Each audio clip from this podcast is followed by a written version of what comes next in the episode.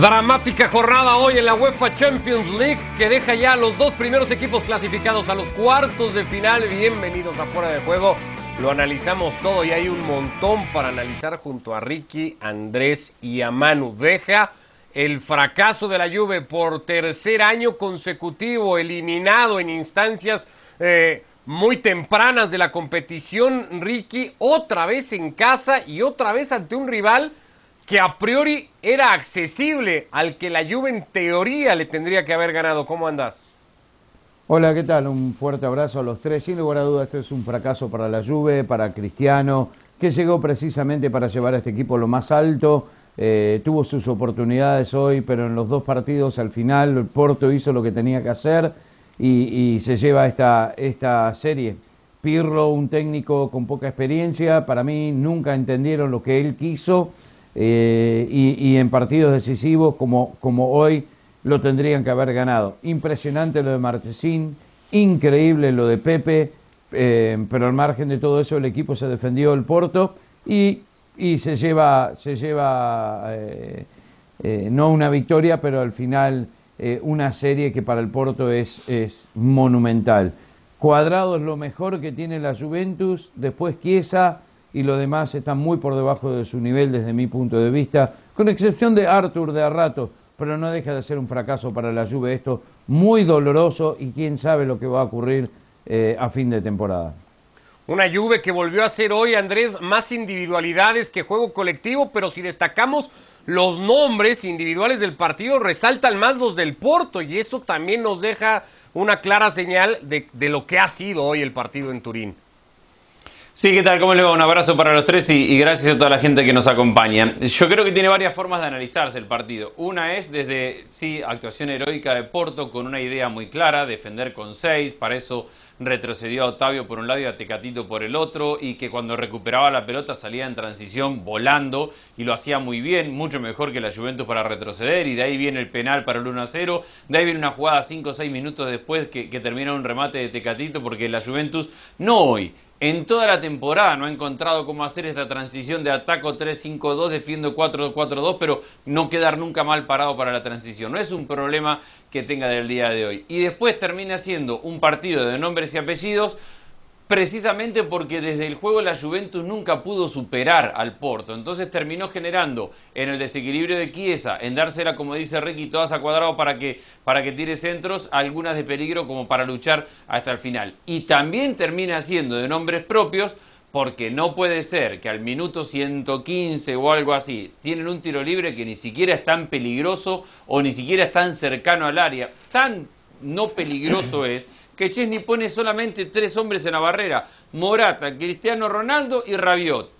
Morata salta y se da vuelta. Cristiano salta abriendo las, las piernas y se da vuelta y Rabiot ni mira. Y entre las piernas de Cristiano Ronaldo, pero es que es increíble que pone tres hombres a la barrera y los tres se desentienden de estar en la barrera. Ahí pasa la pelota que termina por condenar a la Juve. Coincido con Rick, a mí no me gusta mucho lo de la palabra fracaso, pero este es un fracaso tremendo para la Juve. Un, fracaso que, se asocia o que se pone de la mano, Manu, de Cristiano Ronaldo por todo lo que representa Cristiano en el torneo, por todo lo que apostó por él la Juve justamente para este torneo y, Cristiano que queda señalado por esa jugada que ha descrito Andrés y, que por ejemplo lleva a Fabio Capello a decir un error imperdonable en el análisis que hacía hoy para la televisión italiana, eh, muy señalado el futbolista portugués por el bajo rendimiento en lo que tenía que haber hecho en el área contraria y por esa jugada puntual que le permite a Oliveira marcar de tiro de castigo. Sí, ¿cómo están? Un saludo para todos. Sí, bueno, eh, ayer y esta mañana me despertaba con eh, esos titulares, ¿no? Que decían que esta era la noche de Cristiano, que Cristiano aparece en la Champions, que Cristiano... No, Cristiano está ya para lo que está y la Juve también está para lo que está. No se le puede culpar de todo, pero sí es cierto que se le fichó para ganar la Champions y una vez más se queda fuera a las primeras de cambio. Yo creo que es un problema más estructural, estructural del equipo, además de lo de, lo de Cristiano, lo decía Ricky, lo decía Andrés, es que hoy, salvo Cuadrado y Chiesa porque ha marcado los goles, eh, yo creo que es muy difícil destacar a nadie. Morata sigue en su eterno enamoramiento del fuera de juego, Cristiano no, no aparece cuando tiene que aparecer, el técnico creo que no es el técnico para llevar a la lluvia a lo más alto en este momento, le falta mucha, mucha experiencia. Y cuando enfrente se encuentra, pues le está pasando a otros grandes, eh, a un equipo ordenado, que sí, como decía Andrés, defendía con seis, pero fíjate, eh, a partir de que le expulsan, que no lo hemos dicho, el Porto jugó una hora con un jugador menos, entra Luis Díaz, vuelve a meterse a, mantener la línea de cuatro atrás porque la Juve le hace, le hace el gol y no le queda más remedio que intentar buscarlo, aunque sea en la prórroga.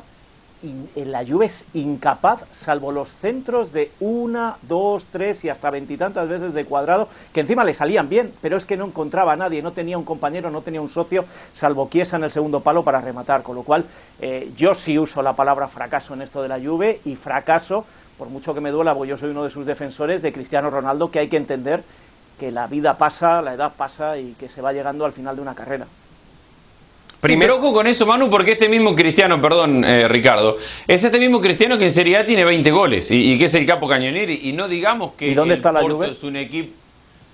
Esta tercera, ah, esta tercera en Serie A, pero, bueno, si le, no, está, bueno, está bien. Si, si, ese es el análisis, no hay discusión. Vos decís que a Cristiano le llega la edad, bueno, con esa misma edad viene metiendo 20 goles en, en Serie A. Yo creo que es un problema que no tiene que ver únicamente con la edad de Cristiano, sino con el funcionamiento del equipo y probablemente con que mentalmente tiene un bloqueo con la Champions o algo, o el técnico coincide en que no le da, no le da resultados. Pero decir, ya Cristiano la edad le pesa, yo no creo que el Porto sea un Manchester City, un, no sé, un equipo, pon el que quieras, un Bayern de Múnich, un gran candidato, como para decir la, la, edad le pesa a Cristiano y no puede rendir ante este tipo de equipos. Pero si es al revés lo que no quiere decir Andrés, si frente a un Porto, Porto, que está muy lejos en su propio campeonato, que no es otro que el portugués, que se nos olvida, y además tú decías, es un problema del equipo, claro, si lo primero que he dicho es que es un problema estructural, pero cuando a Cristiano se le pide la Champions, creo que este Cristiano en un equipo como la Juve ya no está para la Champions. No, bueno, con, más elementos tal vez alrededor, con, con, mayor cobijo, Cristiano podría entregar otro tipo de resultados. Primera vez en 15 años que Cristiano Ronaldo no hace gol en una serie de eliminación directa en eh, Champions. Había hecho en todas las que había disputado con la Juventus. De hecho, hasta antes de los goles de Chiesa, era el único futbolista desde que llegó a Turín, eh, Ricky, que había marcado goles con la Juve. No habían sido esos suficientes para que el equipo pudiera avanzar. Y el futuro de Cristiano y el futuro de Pirlo Hoy quedan, Ricky, con este resultado muy en entredicho. A Pirlo se le ha vuelto a preguntar, se le había preguntado ayer hasta el cansancio, se le ha preguntado hoy ya con el resultado y ha dicho es un mal sentimiento, pero tenemos que salir adelante. Es solo marzo, tenemos muchos juegos por delante, los jugadores jóvenes hicieron todo lo posible. Este es el comienzo de un nuevo proyecto y yo sigo sereno. El tema es que el nuevo proyecto no tenía contemplado volver a caer en octavos, caer por tercera temporada consecutiva antes de lo previsto en Champions y hacerlo además contra el rival Ricky que lo ha hecho la Juve. Sí, un medio proyecto con un ojo abierto y el otro cerrado. Hay varios jugadores que hace muchos años que están, hay varios jugadores que han ganado los nueve títulos, ocho títulos, siete títulos eh, de los nueve y al margen de todo eso hay muchos veteranos en este equipo para mí. Número uno es el técnico. No, no, no le da para esta Champions, eh, para, para lo que tiene que rendir este equipo. Para mí la Juve tiene jugadores y tiene muy buenos jugadores, pero al margen de todo eso no funciona. El Porto defendiéndose nada más en casa es como decía Andrés Omano, no me acuerdo, un gol de tiro libre ya casi al final del partido en tiempo suplementario eh, es inadmisible. Es, esa es la verdad. Con, con, con un Alegre y con el mismo Conte, estos partidos te lo saben trabajar eh, y más contra el Porto. Esto es un fracaso para la Juventus y para Cristiano, que yo no lo veo bien a Cristiano en la Juventus. El otro día no celebró un gol porque dicen que estaba enfadado, que esto, que lo otro, pero no celebró el gol. Hoy lo vi discutiendo al costado de la cancha con Pirlo, una discusión bastante fuerte después del, antes del, tiempo suplementario, se lo vio gritando, se lo, se lo vio fuera de lugar, eh, no ganó ninguna pelota dividida. Lo único que hizo Cristiano hoy fue el pase a Morata para que haga el gol. Y este equipo necesita mucho más de Cristiano. Y Cristiano sé que lo puede dar. Lo puede, a Chiesa, perdón. ¿Quién dije? A Morata, de Morata. pero a Chiesa, a Chiesa. No, no, el de Morata, se invalidó por, por posición adelantada. Bueno, quise decir Chiesa. Todo el mundo me entendió menos ustedes. Pero al margen de todo eso, yo creo que Cristiano. Te salió Morata, para querer decir Chiesa, te salió decir Morata, pero bueno. Sí, quise decir de Miral pero puede hacer mucho más Cristiano Ronaldo de lo que hizo hoy. Entiendo lo de la edad, y no. Hay varios jugadores. Pepe tiene 38 años y la rompió hoy. Y jugó con el corazón. Y fue el mejor jugador de la cancha lejos. Entonces, yo creo que es más actitud de Cristiano, falta de liderazgo hoy. Pero le queda... pero, vamos a ver, Pepe no deja de ser un defensa central y el desgaste o la forma de juego de Pepe no tiene nada que ver con la de Cristiano Ronaldo. Sí, tiene mucho que ver. Se tiró de cabeza, mano, se tiró de cabeza. cuando sacó de chilena, en la edad, ya tu subió el cabezazo. Sacó 18 pelotas de cabeza. Sí, pero no, pasa también un poco en esa comparación. 38 años. No, no pasa en esa comparación, Andrés, que el partido de alguna manera a Cristiano le queda lejos porque no se juega en la zona o no se juega tanto en la zona de Cristiano y si en cambio se juega un montón en la zona de Pepe, digamos en esa comparación de por qué luce mucho más uno que otro, ¿no? Porque todo recae para mí en que ante este planteamiento defensivo del Porto, la Juventus no tuvo alternativas, porque este Cristiano Ronaldo de 35 años es el que viene haciendo 20 goles en Serie A. Entonces decir que Cristiano Ronaldo ya no compite porque tiene 35 años, a mí me parece un error. No compite hoy porque la Juventus, la única alternativa que le encuentra al partido es o corría Chiesa para marcar desequilibrio él o dársela a Cuadrado para que tire centros. Y, Cuadrado ha tirado 18 millones de centros en el partido y Cristiano no encontró ninguno de ellos.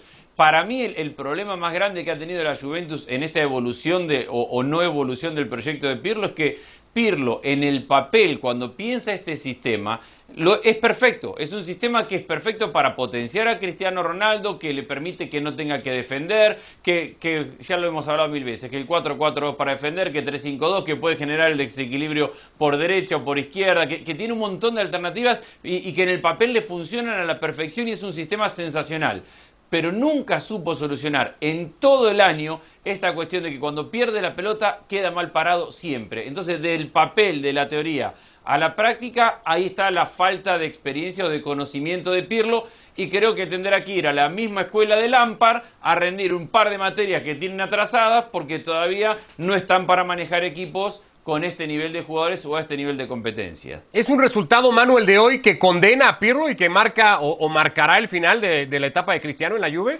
¿De ese nivel podría ser el resultado de esta noche? ¿Sabes qué? Que eh, es un resultado que para, para, empezar en un año donde se está perdiendo mucho dinero en el fútbol, un grande como la Juve va a perder más dinero y va a necesitar dinero. Eh, vender, quién va a comprar y quién va a pagar las fichas que están cobrando algunos de los jugadores de la Juve. Le está pasando a muchos de los grandes en estos momentos que tienen que renovar plantilla. ¿Quién es el que va a poner el dinero que quiere Cristiano Ronaldo? Y Cristiano Ronaldo, por otra parte, va a decir, yo tengo aquí contrato todavía uno o dos años más, esto es lo que me tenéis que pagar, ya veremos qué es lo que, qué es lo que sucede. Debería ser así, pero como siempre digo, esta temporada no tiene nada que ver con las anteriores. Por lo tanto, yo creo que habrá que esperar a final de año para saber cómo se va a jugar el el, juego de la reconstrucción de equipos, de fichajes, de inversiones, porque no está nada claro, salvo en, eh, pues en el Paris Saint Germain, quizá un poco en el Bayern de Múnich o en el Manchester City. Los demás tienen un problemón de dinero. Rápido, para Tichi, el director deportivo, dijo que la renovación de Cristiano en este momento no es una prioridad y que Ronaldo tiene un año más de contrato. Bueno, y, y, Pirlo se dijo tranquilo todavía con el proyecto, habrá que ver en qué termina todo eso. Resultados así condenaron en su momento a Sarri o al propio Allegri. Habrá que ver en qué termina eh, lo de eh, ahora Andrea Pirlo. Bueno, mucho drama en Turín, llevado hasta la larga, hasta los tiempos extras. Un drama que parecía, Andrés, que no iba a llegar en Alemania, porque cuando mejor estaba el Sevilla apareció Holland. Después un, gol surrealista, el del el segundo por el penalti y todo lo que conlleva la jugada. Pero el Sevilla al final drama le puso y terminó quedándose en una jugada que incluso protesta como penalti para haber peleado la clasificación. Sí, al final de cuentas Sevilla padeció a, a y creo que en dos equipos que, en, cuanto a nivel son bastante parecidos, no necesariamente idea de juego, pero en cuanto a nivel sí lo son, ha terminado pesando para el Dortmund tener un delantero de la categoría, del peso, de, la capacidad de desequilibrio que tiene el Dortmund en Holland y que no lo tiene, más allá de, de, tener muchas y muy buenas alternativas, el Sevilla. Yo coincido con vos, arrancó muy bien el Sevilla y esos primeros 20, 25 minutos me hizo acordar de aquellas palabras de Monchi cuando perdieron en la ida, diciendo nos dejaron con vida. Y, y ese puede ser un error. Y sí, los habían dejado con vida y el Sevilla salió y jugó bien los partidos. Pero te agarra Holland y te mete un gol. Yo no puedo creer la, situación bizarra que reglamentariamente está bien argumentada, pero creo que, que compete al menos un par de errores o de situaciones en las cuales yo no coincido con el árbitro, que llevan a anular el segundo gol de Haaland, pero entonces ir a la jugada anterior donde había un penal que para mí tampoco es penal, patear el penal tras el, el que se lo ataje el arquero, ver que se adelanta, eso no es opinable, eso es es sancionable de la forma que lo es y se patea de nuevo y ahí termina el 2 a 0 y con ese 2 a 0 parecía que se acababa el partido pero Sevilla vuelve a mostrar que es un equipo que sabe muy bien cómo competir que compite y que mentalmente es difícil de, romper y que termina dándole drama hasta el último segundo del partido. Al final de cuentas creo que Holland es, es la diferencia entre los dos equipos Así lo, lo definía Lopetegui, Manu, que incluso habla de merecimientos, habla de haber remado mucho para ahogarse en la orilla, de un Sevilla que entiende él merecía más hoy o, mejor premio en Alemania. Ha definido perfectamente el partido Andrés. O sea, es que lo ha contado, eh, salvo en, lo, de los, eh, lo del bar que esto ya lo podríamos discutir. El VAR hoy ha vuelto a hacer el ridículo histórico, eh, una vez más. Eh, esto ya no es fútbol, esto ya es otra historia. Pero en cuanto a la definición del partido, es perfecta la que ha hecho Andrés. Un Sevilla que se lo ha tomado muy en serio, un Sevilla que le ha podido dar un susto, pero cuando tú enfrente tienes a un tipo como Jalan, que a la primera que toca la marca y luego le llega un penalti también la marca, ya poco tienes que hacer.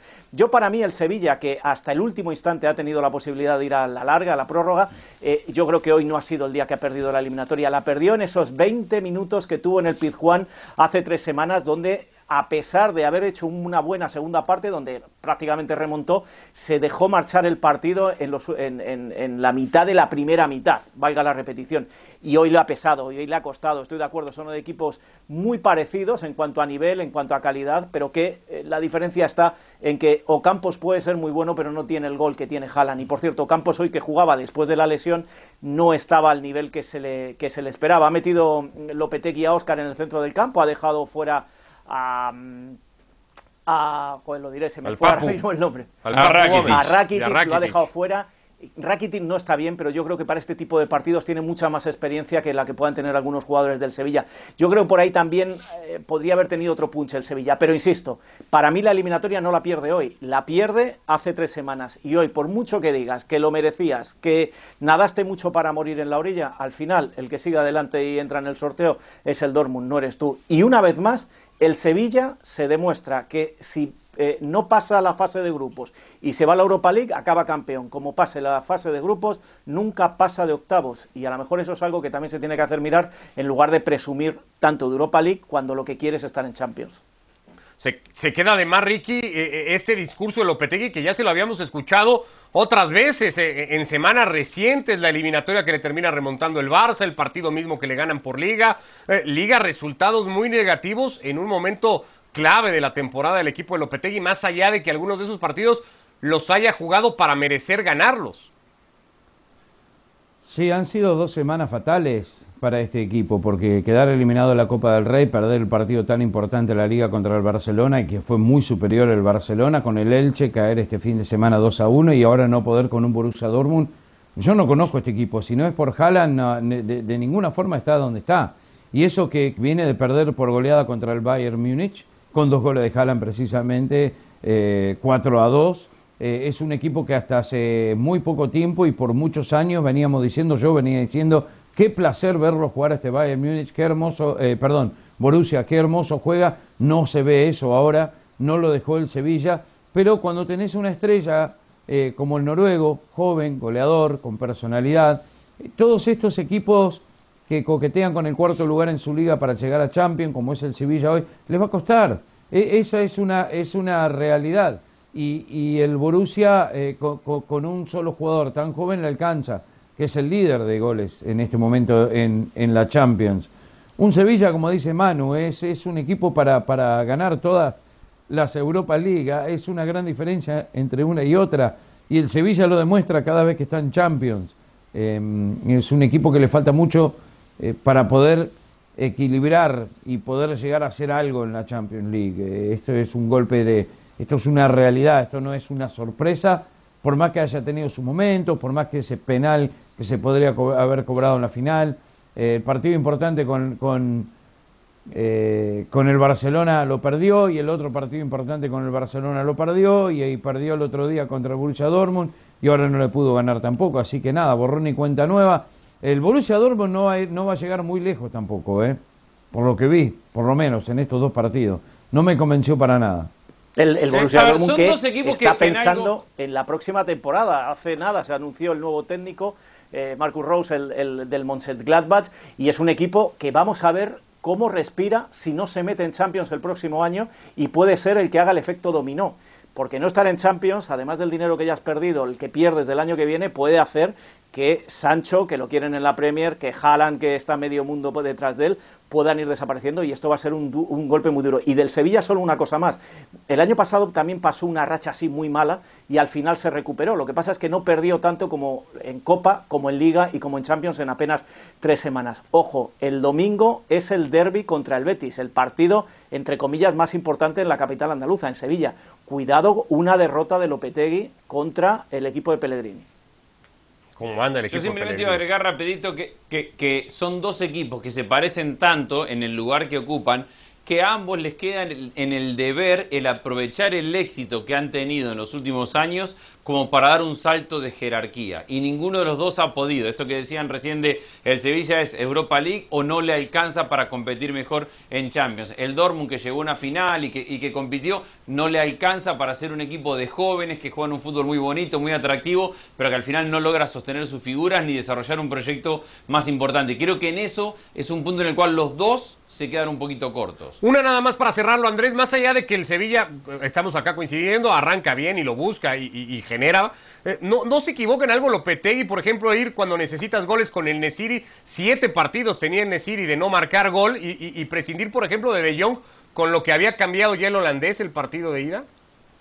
Incluso ya nos mostró que puede jugar con los dos, eh, ya sea los dos por dentro o con uno por banda, como lo hizo con el Nesir. El tema es que tenía muchas alternativas y él elige poner a Ocampos, que es más vertical, porque por el otro lado tiene a Suso, que tiene tendencia a ir hacia adentro y jugar más entre líneas. Yo creo que Sí, poner otro delantero también eh, es, hablar con el diario el lunes. otro delantero definidor a lo mejor era mejor. También a lo mejor darle minutos a Papu Gómez ante un equipo que te iba a jugar medianamente abierto, porque no son equipos que sepan cerrar muy bien. Un jugador entre líneas te puede marcar diferencia también. No está nada, nada contento Lopetegui ni Monchi con el Papu Gómez en lo poco que se le ha visto. Venía con más expectativas de las que, de las que está propiciando. Erling Holland es el jugador con más goles en la UEFA Champions League desde la temporada 2019-2020. Tiene ya 20, es el más joven en alcanzar esa cifra. Supera el récord de Mbappé. El noruego ha marcado 12 de los 14 o en 12 de los 14 partidos disputados en la competición. Gol cada 54 minutos. Son números alucinantes los que presume ya el noruego. Barcelona busca mañana la épica, la remontada histórica, esa que conseguía hace cuatro años en otro escenario, en casa, en Camp Nou, siendo el mismo rival, el Paris Saint-Germain, lo que se dijo en la previa del partido que se juega mañana en el Parque de los Príncipes. Bueno, siempre, siempre hay vida. Eh, depende cómo empezamos el partido, la energía que vamos a poner en intentar complicarse la vida a nuestro contrario y también depende de nuestra efectividad, que ellos, ellos demostraron tener muchísima efectividad en el primer partido, entonces si nosotros vamos a tener, porque somos un equipo que en cualquier campo eh, sale para ganar, y además somos un equipo que siempre creamos oportunidades de, de marcar, entonces tener óptima efectividad, yo creo que nada es imposible. Bueno, para mí el pasado es el 3 de enero del 2021, cuando llego. No, no hay otro pasado, no hay historia atrás. Eh, nuestras experiencias son a partir de que llegamos Así que todos esos condicionantes que, que escucho, que tú ahora me, preguntas, eh, no tengo ningún condicionamiento ni ningún tipo de, emoción pasada. Está claro que lo más importante en fútbol es creer y, ser optimista y vender optimismo también. Eh, la realidad es que nosotros tenemos que jugar un partido en el cual tenemos que estar concentrados, eh, aún si más cabe como hemos estado en, Barcelona, y tenemos que atacar y tenemos que ganar el partido. Ese es nuestro pensamiento, eso es lo que hemos preparado y lo que hemos eh, estado hablando eh, entre todos.